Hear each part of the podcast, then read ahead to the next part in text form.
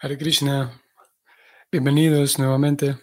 Seguimos con el Srimad Bhagavatam, canto primero, capítulo 17, textos 4 y 5. Om Namo Bhagavate Vasudevayam. Om Namo Bhagavate Vasudevayam. ॐ नमो भगवते वासुदेवाय पप्राच्छरत्तमरुदं कर्तस्वरापरिच्छदं मेघागम्भीरया वचं समारुपिता कर्मुका Traducción. Maharaj Pariksit bien equipado con arco y flechas, y sentado en una cuadriga labrada con oro, le habló al Shudra con una voz profunda que sonaba como un trueno. Significado, un significado corto, y dice así. Un gobernante o rey como Maharaj Pariksit, con autoridad plena y majestuosa, bien equipado con armas para castigar a los herejes, puede desafiar a los agentes de la era de Kali. Solo entonces será posible contrarrestar la degradada era. Y en ausencia de esos mandatarios fuertes, siempre hay perturbación de la tranquilidad.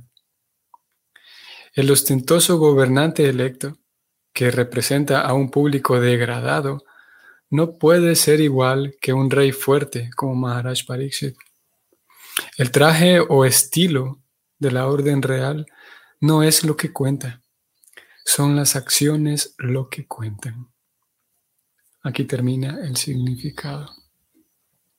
Ok, este verso que recién leímos entonces nos cambia ya la escena y nos muestra cómo Pariksit Maharaj ya eh, eh, abordó el asunto ya se dispuso a hablar con una persona que estaba causando el daño, con el malhechor. Vamos a ver. Estoy subrayando aquí. El ostentoso gobernante electo que representa a un público degradado. Esto es un hecho y lo hemos mencionado en otras ocasiones, como hay una relación entre el bienestar social y un gobernante o no solamente un político, presidente, sino el líder de, proyecto, en este caso estamos hablando específicamente de gobernantes, y también las personas, el nivel cultural de las personas, eh, usando esta, esta palabra cultura en el sentido de cultivo propio, espiritual, como lo dijimos hace unos días. De hecho, preocupada en el siguiente significado, ustedes van a ver qué interesante que está el siguiente significado Preocupada vuelve a traer a la mesa el tema de la cultura, ustedes lo van a ver, muy, muy interesante. Bueno, entonces ese público degradado también impide el, bienestar social, pero es ese mismo público degradado el que le exige al presidente que, ponga buenas leyes y etcétera. Es ese mismo público degradado, por ejemplo, que está eh, viciado, como se eh, ¿cómo se dice esto? Está adicto a una cantidad tan grande de tonterías que, por un lado, si bien es verdad, eh, eh, influye mucho, nuevamente vamos a hablar de aspectos y eh, elementos culturales, como por ejemplo hoy por hoy hay una, cultura, o dentro de la cultura, dentro del el folclore, digamos, occidental, en general en todos lados, pero más en Occidente, está ese folclore o esa cultura de, la complacencia inmediata de los sentidos. Preocupada lo habla, lo llama así, la complacencia de los sentidos, el estímulo, las sensaciones. Y así es como tenemos, por ejemplo, una muerte cada seis segundos por causa de diabetes, por ejemplo. Y todo el mundo lo sabe, todo el mundo lo sabe, la cantidad de azúcar, por ejemplo, que hay en los refrescos, en Coca-Cola, una cantidad brutal y grosera de azúcar. Pero es ese público degradado el que no puede parar de, consumir ese tipo de cosas, comida basura. Y es ese público degradado el que le encanta hacerse daño a sí mismo. Es ese mismo público degradado que e, exige al, presidente que, deje de ser corrupto, pero ellos mismos siguen manteniendo corrupción en su propia vida.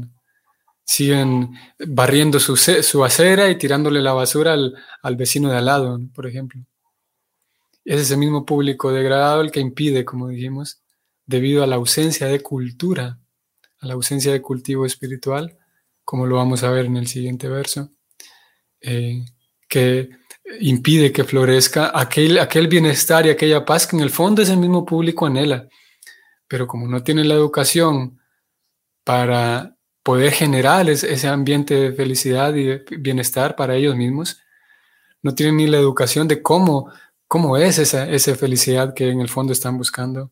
Ni siquiera tienen la educación para saber que en el fondo, como vinimos diciendo hace unos días, ayer creo que lo dijimos, ese público degradado no sabe que hay una dimensión espiritual en la vida.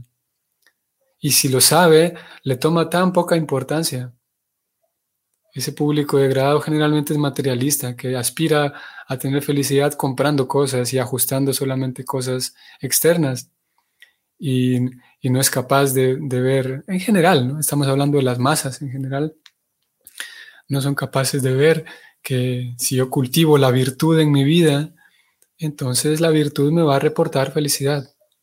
Cuando hablamos de la virtud, aquí incluimos el, cultivo de cultura espiritual, es lo mismo que la virtud.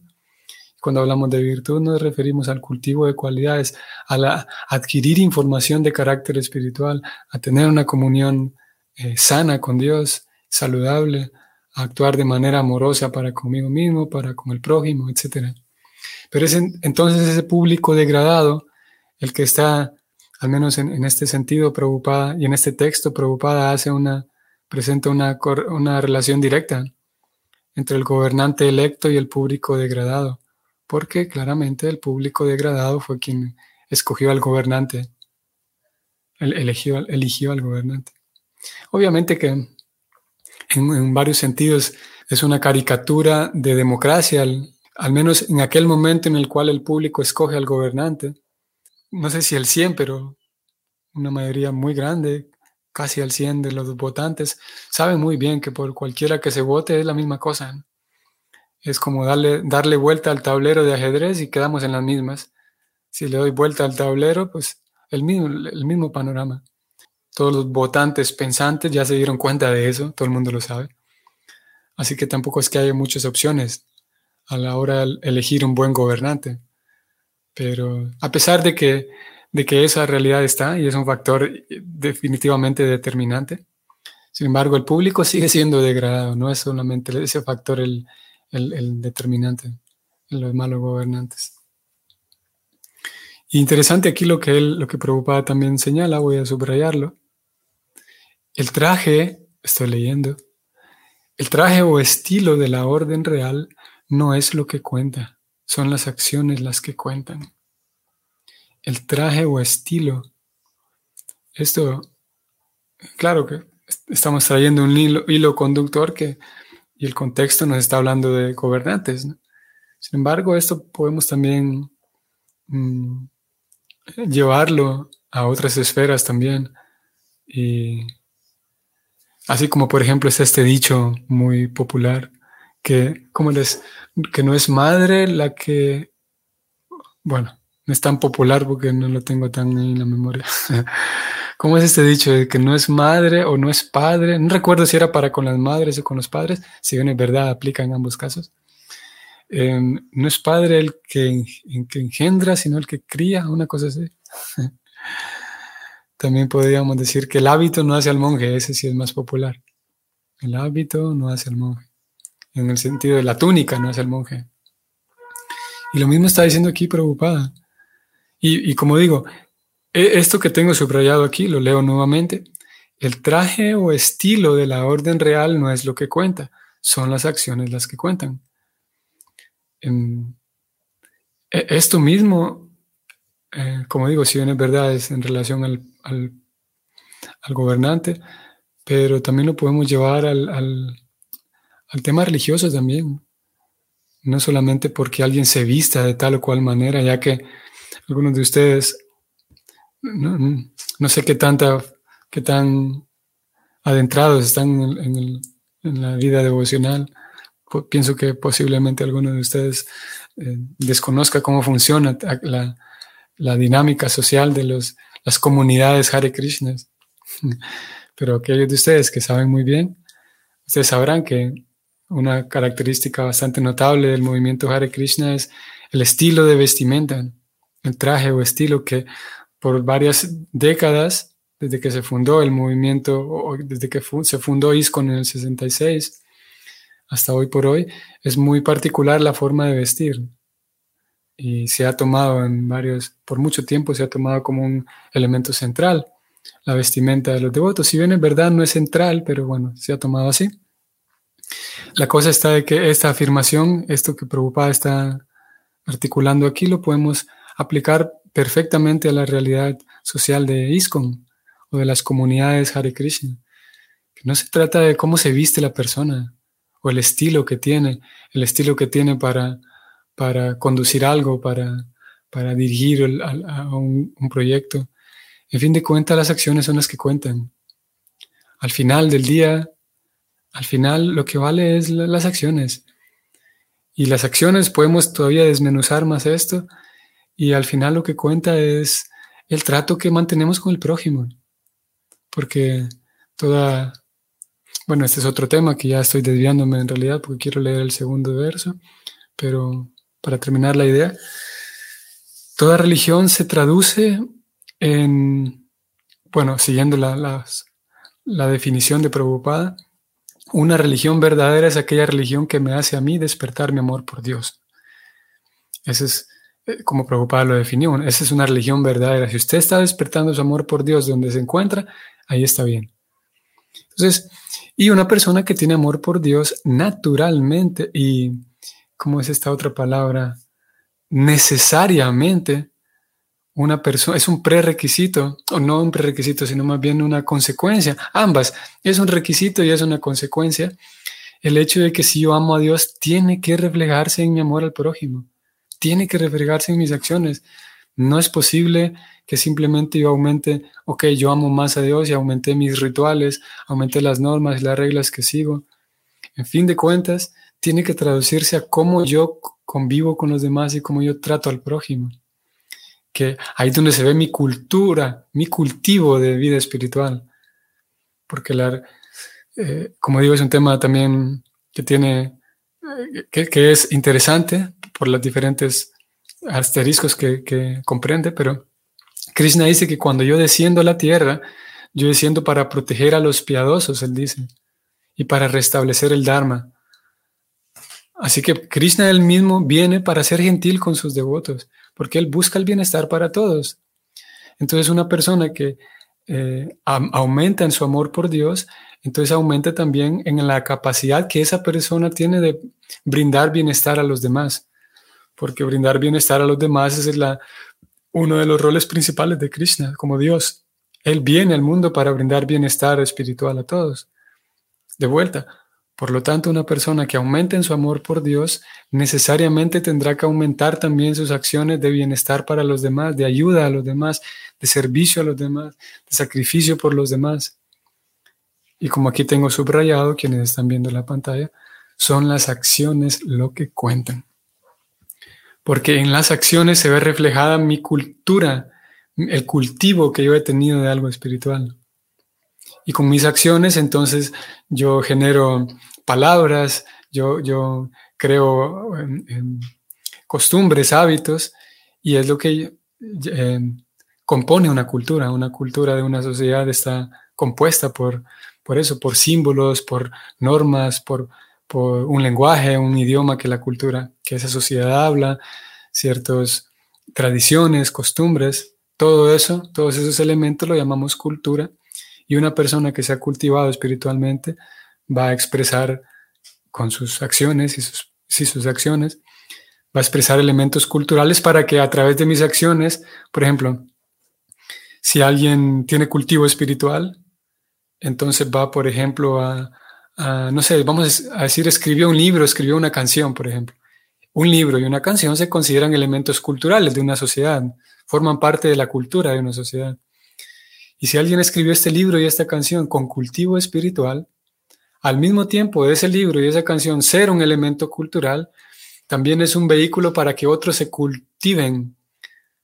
Forma parte de los elementos culturales esta canción y otra persona va a poder, em, se va a ver em, motivada a cultivar su propio espíritu a través de escuchar esta canción que ya tiene cultura. En fin de cuentas, como estamos leyendo aquí, son las acciones las que cuentan, no tanto el, como estoy subrayando, el traje o el estilo.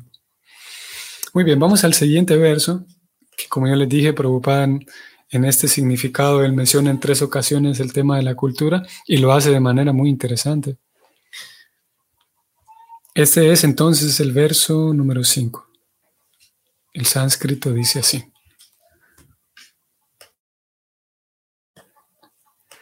Kastuam macharane loke baladamsya balavalim naradevo sivesenam natavat karmana dvijam. Traducción. Dijo Maharaj Pariksit al oh, ¿quién eres tú?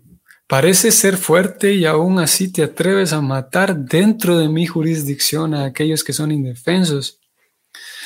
Con tu atuendo te haces pasar por un hombre divino, entre paréntesis, por un rey, pero con tus actos te estás oponiendo a los principios de los chatrias nacidos por segunda vez. Hmm. Bueno, aquí para traducirlo en un lenguaje más simple, ve al malhechor y le dice, mira, te ves muy bien, estás vestido muy bien, pareces una persona importante, inteligente, pero estás haciendo justo lo opuesto que un protector haría. Un, un chatria, un guerrero, protege a los débiles, pero tú estás justamente haciendo lo contrario, matando a estos pobres animales. Vamos al significado. Y voy a irlo leyendo y ustedes presten atención de qué maneras preocupada introduce aquí el tema de la cultura y cuántas ocasiones lo hace. El significado es el siguiente. A los brahmanas, chatrias y vaishyas se los llama nacidos por segunda vez, porque para estas clases altas existe el nacimiento a través de la unión de los padres, ese es el primer nacimiento, y existe otro nacimiento que consiste en el rejuvenecimiento cultural mediante la iniciación espiritual que da el acharya o el maestro espiritual genuino. De modo que un kshatriya también nace por segunda vez, como el brahmana, y es su deber del kshatriya proteger a los indefensos. Al rey kshatriya se lo considera el representante de Dios encargado de proteger a los indefensos y castigar a los herejes. Cuando quiera que hay anomalías en esta función de rutina que desempeñan los administradores, hay una encarnación del Señor para restablecer los principios de un reino divino. En la era de Kali, se mata sin restricción a los pobres e indefensos animales, especialmente a las vacas, a quienes los gobernantes les deben toda clase de protección. Así pues, los dirigentes en cuyas narices ocurren ese tipo de cosas son representantes de Dios solo de nombre. Esos poderosos administradores son gobernantes de los pobres ciudadanos en virtud del traje o la posición, pero de hecho son hombres indignos y de baja categoría que no poseen los atributos culturales de los, entre, comillas, nacidos por segunda vez. Nadie puede esperar justicia ni trato equitativo de hombres de baja categoría nacidos una vez, entre paréntesis, incultos en sentido espiritual. Por consiguiente, en la era de Cali todo el mundo es infeliz debido a la mala administración del Estado. La sociedad humana moderna no ha nacido por segunda vez mediante la cultura espiritual. De manera que el gobierno del pueblo, por un pueblo que no ha nacido por segunda vez, tiene que ser un gobierno de Cali en el que todo el mundo es infeliz. Fin del significado. bueno, como yo les decía, aquí aparece, si ustedes lo vieron en cuatro ocasiones, Prabhupada habla de la cultura y curiosamente, en, en todas ellas, él hace un vínculo entre cultura espiritual y iniciación espiritual. Esto es muy, muy interesante porque entre líneas estamos viendo que una persona que recibe iniciación espiritual en toda esta hermosa y bella tradición del bhakti, una persona que recibe la iniciación espiritual, lo estamos viendo entre líneas, es para que eh, cultive su vida espiritual, es para iniciar un cultivo para, se le está dando la bienvenida a esa persona a que se vuelva una persona culta, como lo hemos definido en algunos días atrás, a que em, sea capaz de cultivarse y que entonces una vez ya que está recibiendo iniciación a esa persona, saque provecho de la compañía de tantas otras personas que ya se cultivaron, podemos decir, que ya iniciaron su, su proceso de cultivo y que estas personas han sido capaces de producir cultura, producir elementos culturales que le van a permitir al estudiante que se está iniciando, le van a permitir, esos elementos culturales le van a permitir, le van a servir de apoyo para su propia cultura, como lo dijimos hace rato de libros, por ejemplo, canciones, hay dentro de nuestra cultura Vaishnava, dentro de nuestra tradición Vaishnava, ha habido algunos grandes acharyas, grandes maestros que han producido canciones y poemas muy bellos, no solamente bellos, sino muy profundos, con mucha sustancia filosófica, con mucha sustancia ontológica. Y que una persona que se siente a leer y disfrutar de la, de la estética y la belleza de esos poemas, de esas canciones, al ser elementos culturales producidos por alguien que se está cultivando o alguien culto espiritualmente, esas canciones estimulan el cultivo del estudiante, estimulan la cultura del estudiante. Y como dije, voy a subrayarlo aquí, como dije, preocupada hace en las cuatro ocasiones que vimos, hace una relación entre la cultura y la, iniciación espiritual. Y de hecho, en la primera ocasión en que Prabhupada menciona la cultura en el significado, lo menciona de manera muy curiosa y dice, a ver, el rejuvenecimiento cultural mediante la iniciación espiritual. Hmm. Es una forma interesante de definirlo. Rejuvenecimiento cultural mediante la iniciación espiritual. Ahora, ese, esa cultura espiritual, como lo acabamos de ver en el verso anterior, no significa solamente llenarme de extravagancias externas, no significa, bueno, y ahora ya me inicié, ahora voy a cambiar mi cultura, por lo tanto, como algunos de ustedes sabrán, me voy a rapar, me voy a cortar el pelo. Entonces ahora, de hoy en adelante, voy a adoptar cosas externas que forman parte de, mm, claro está, pero en fin de cuentas lo que importa es que mi cultura se refleje en mis acciones, en mis actos. Y también apoyándonos en el marco que estamos leyendo hoy, voy a bajar un poco en el significado y ustedes van a ver algo. Aquí Prabhupada habla de, de que el deber de un chatria es proteger, es su deber, proteger a los indefensos, por un lado, y más abajo, les voy a mostrar, aquí está. En Kali Yuga, estoy leyendo el verso, se mata sin restricción a los pobres e indefensos animales ¿Por qué señalo aquí esto? Porque una persona con cultura, una persona que dice, ok, a mí me parece sólido, me parece profundo y útil y me parece real esto del bhakti, ok, voy a recibir iniciación. Entonces, no necesariamente, ya que la persona está recibiendo iniciación y sabe que va a cambiar de cultura, no necesariamente significa solamente cosas externas, sino como aquí en esta, también entre línea lo vemos, y trayéndolo desde el texto anterior, que tiene que reflejarse en nuestros actos. Y tiene que reflejarse también en la capacidad que nosotros tenemos para tratar con el prójimo. Aquí acabamos de leer de que en Kali Yuga se mata sin restricción a los pobres e indefensos animales. La forma en la que yo trato con los animales. Tal vez algunos de ustedes lo sabrán o lo hayan visto alguna vez. Incluso en la biografía de Prabhupada podemos notar, podemos ver cómo literalmente, de manera literal, si la Prabhupada ni siquiera mataba a un mosquito. Y no porque él dijera, no, es que mi religión me impide matar animales, como algunas personas lo viven así. No hago esto porque mi religión me lo impide. Es porque llega un punto en el Bhakti Yoga, y esto lo vemos en el capítulo 9.2 de la Bhagavad Gita, que creo que voy a ir allá rápidamente en, el, un minuto que me queda.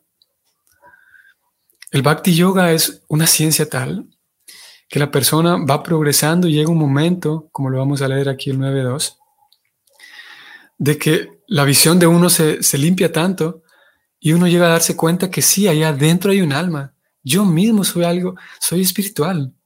Claro que es un proceso y, es un proceso que, no, es, no, es, necesariamente de pasar de A a B, sino que es de pasar de A hasta la Z. Por lo tanto, en un momento paso del A al B, después de un tiempo voy a pasar de B a C, después de otro tiempo voy a pasar de C a F, tal vez un salto más grande. Voy progresando en la comprensión espiritual. Pero aquí en 9.2, entonces Krishna dice lo siguiente, ven. Este conocimiento, que es el Bhakti Yoga, es el rey de la educación y el secreto más secreto de todos. Es muy íntimo esto.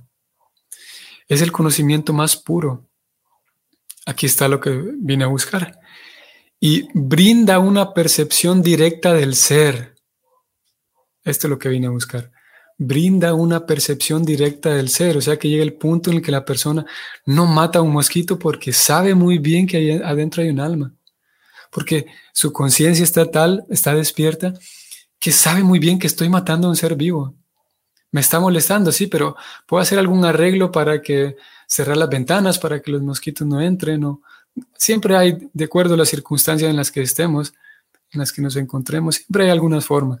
Y claro, también hay aquello último en donde tengo que eh, matar a algún animal por defenderme. El punto aquí es que decía todo esto porque el cultivo, la cultura espiritual necesariamente tiene que mostrarse en nuestros actos. Y en, el caso del Bhakti Yoga, como lo estamos leyendo aquí, le brinda a uno una percepción del ser. Me doy cuenta que aquí enfrente tengo una persona que nació en otro país, pero somos iguales. Tengo una persona aquí que, que es de otro color, pero somos iguales. Y tengo la capacidad y la, la posibilidad de despertar una empatía espiritual tan grande que es verdadera, que es genuina. Porque aprendo gradualmente, voy aprendiendo que lo que tengo es otra persona que en el fondo es un alma igual que yo. Y de esa manera entonces el Bhakti nos, nos garantiza, podemos decir, de que esa empatía es, es, genuina y que está, eh, eh, em, si seguimos la ecuación, esa empatía que puede, puede solucionar tantos problemas sociales, está allí para el estudiante. Simplemente hay que ser serios y seguir el, el sistema, el método. Y es así como entonces eh, nos adentramos como estudiantes, nos adentramos en algo llamado una cultura espiritual. Aquí preocupada, como lo vimos, lo habló en tantas ocasiones. Para que entonces ocurra este rejuvenecimiento cultural. Porque la persona entonces se vuelve más, más fresca, en el sentido más joven, más, más, más, sí, más fresca, más rejuvenecida su propia vida en virtud de que se está cultivando y que tiene un trato mejor con los demás. Y eso incluso con los animales, como dijimos. ¿Qué decir entonces de tener un trato adecuado con las personas? Y dentro de la cultura espiritual, el cultivo espiritual también eh, abarca el saber relacionarse con aquellos que me hacen daño, que dañan mi cultivo espiritual. También hay, es otro apartado que no lo vamos a mencionar hoy, pero no es que el Bhakti nos vuelve así ingenuos, que flotamos en un arco iris y vamos a darle abrazos a todo el mundo, sino también sabemos reconocer cuando hay alguien que puede dañar mi cultivo, mi cultura espiritual, o cuando hay ciertas cosas que pueden dañar mi cultivo, cuando hay ciertos lugares que pueden dañar mi cultivo, cuando hay ciertos, ciertas eh, bromas que pueden dañar mi cultivo, cuando hay ciertos programas de televisión que dañan mi cultivo, y así saber evitarlos. De momento vamos a cerrar aquí con con este tema de la cultura, recordando que nosotros formamos parte de aquel, aquel grupo de personas posiblemente muy reducido que intenta llevar una vida culta, no una vida solamente dogmática, abrazar un dogma y memorizar una doctrina y ser un religioso más, más de lo mismo en este planeta, sino intentar ser personas cultas, personas cuerdas, razonables, inteligentes, sensibles, sabios, útiles y finalmente felices, personas felices. Muy bien, estimados amigos, amigos y compañeros, espero que sea un bonito mes y un mes provechoso para ustedes y espero que nos veamos mañana. Hare Krishna.